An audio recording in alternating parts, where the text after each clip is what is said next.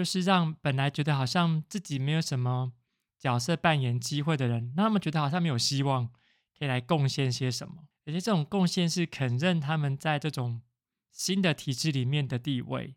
除除了肯认他们的地位之外，诶，也要赋予他们一些责任义务嘛。吼，比如说就是刚才柳丁所提到的，帮助教会很大。吼。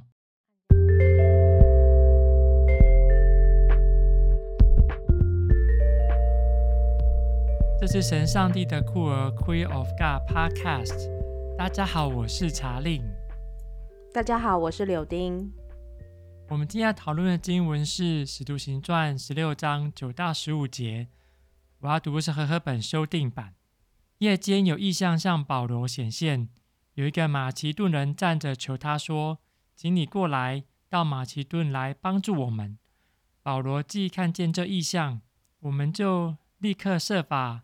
往马其顿去，认为神呼召我们传福音给那里的人。我们从特罗亚开船，直行驶到萨摩特拉，第二天就到了尼亚波里。到那里，来到菲利比，就是马其顿这一带的一个重要城市，也是罗马的住房城。我们在这城里住了几天，在安息日，我们出城门，到了河边。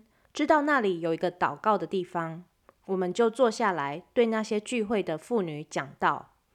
有一个卖紫色布的妇人，名叫吕迪亚，是推雅推拉城的人，素来敬拜神。她在听着，主就开导她的心，使她留心听保罗所讲的话。她和她一家都领了喜，就求我们说：你们若以为我是真心信主的，请到我家里来住。于是他坚决请我们留下。好，今天的经文啊，柳丁有想跟大家分享些什么吗？我首先我注意到吕迪亚这这名妇女，然后我稍微研究了她的名字。那我发现她的名字其实只是一个地名，暗示她是从吕迪亚这个地方的出来的人。那我就在想。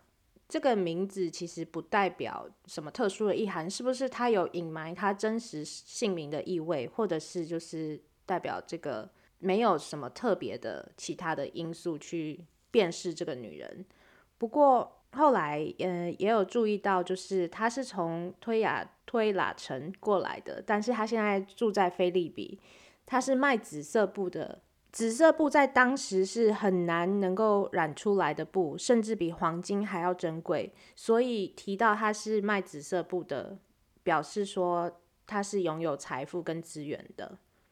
那他是素来敬拜神，也暗示了他不是信所谓的希腊众神，或者是当时所谓的异教信仰。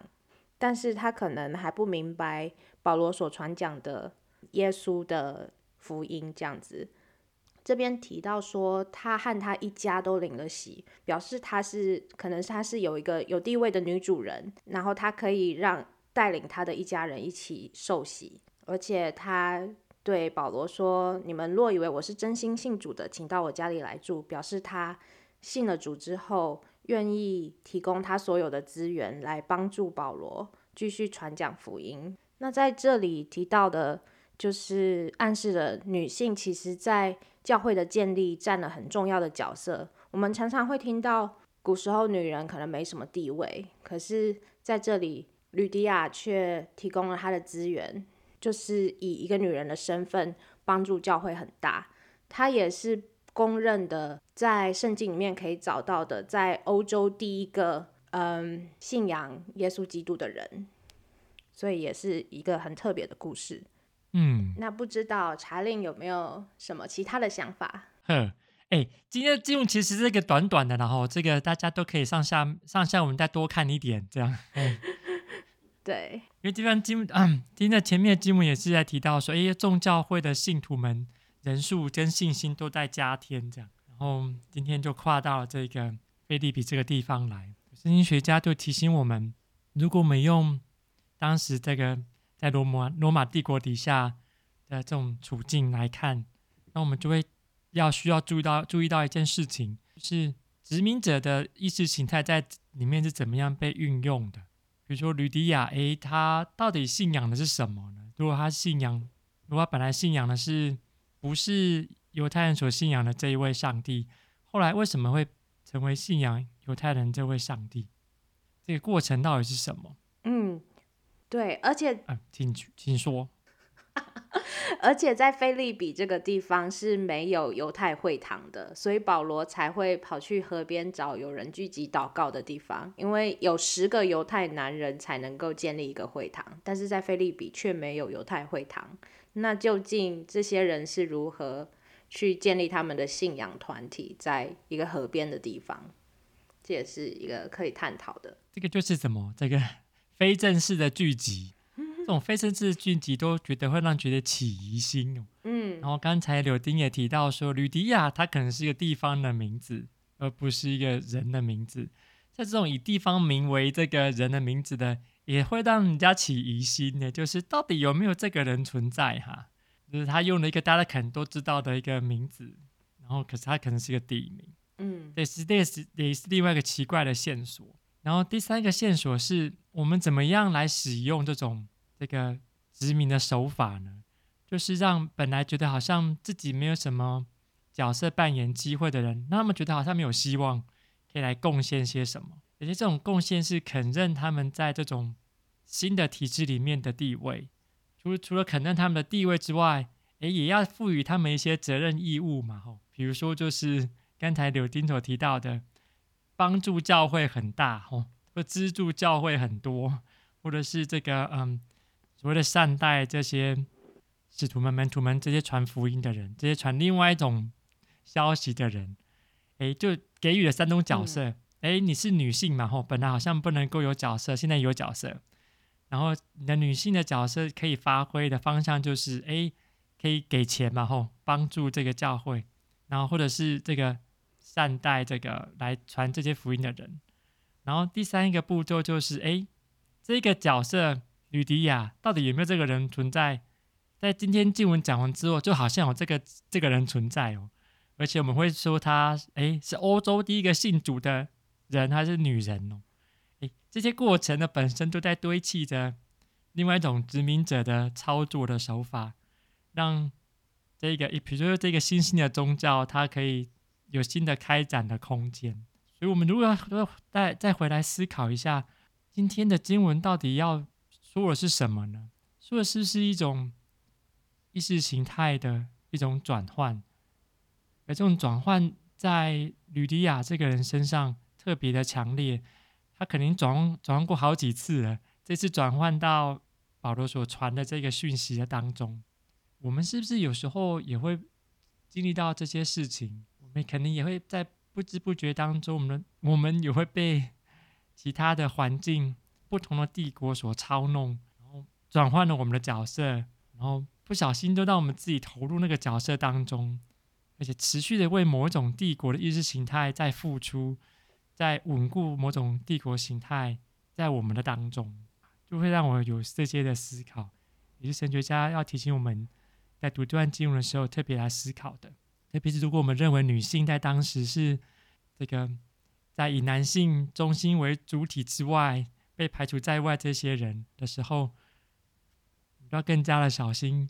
所所有在主流之外的所谓的边缘的人士，他们是如何被操弄的，或是被利被殖民者所利用的，我们都很小心来看待这些事情。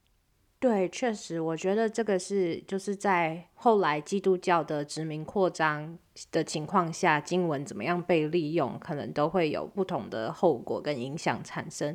虽然在当时保罗传讲福音的那个时候，他们是基督教算是被压迫的一群人，但是在今天的经文，如果在我们后面的人、后代的人再怎么样重新诠释它的时候，确实很容易沦为殖民统治扩张的。工具。今天我们读的经文也很奇怪，就是我们不是从保罗要去遇到吕迪亚前面这边开始读，在最开始的前面的两节第九跟第十节里面，我们会读到是因为有一个意向，保罗才会往这边去，才会遇到吕迪亚，好像也合理化了为什么保罗会去遇到吕迪亚，然后引导他信主受洗，好像一切都因为一个意向而合理化。那在原本的基督徒的阅读里面，可能会觉得这个就是有上帝的旨意，上帝美好的旨意去带领。但是我们怎么样运用这些意向也是很重要的，因为现在的越来越多人可能会说自己有什么意向，但是却用那样的意向去造成不好的影响，这也是我们要小心注意的。嗯，不知道柳丁还有哪些想跟大家分享？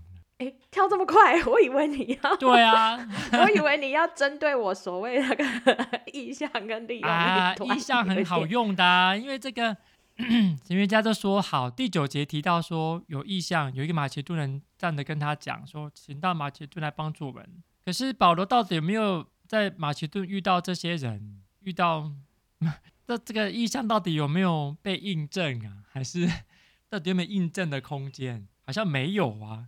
那后来发展都没有这些东西。对，保罗的意象里面是一个男人哦，可是他过来却引导了吕迪亚这个女性受洗，而且是他的一家都领了洗。虽然没有很清楚说他一家的人是有哪些人，可是可能包含了一些奴仆或者是工人。那在河边这边聚集的也是所谓的一群妇女，所以就对于这个背景是有可疑之处。意象中一个男人，结果过来哦，没有看到啊，一个女人受洗。不过话说回来，那个马其顿的男人在后面有什么？没有办法遇到。哎，真的，因为后来保罗就又一直跑，一直跑了，就去别的地方。结果马其顿的男人到底是谁？不知道。不是我啊，我确定啊。对。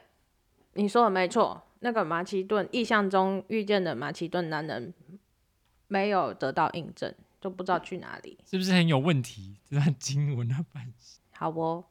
今天很开心大家跟我们一起讨论经文，虽然很多疑问，但是疑问是这个驱使我们继续去探究经文内涵，还有如何诠释它的过程。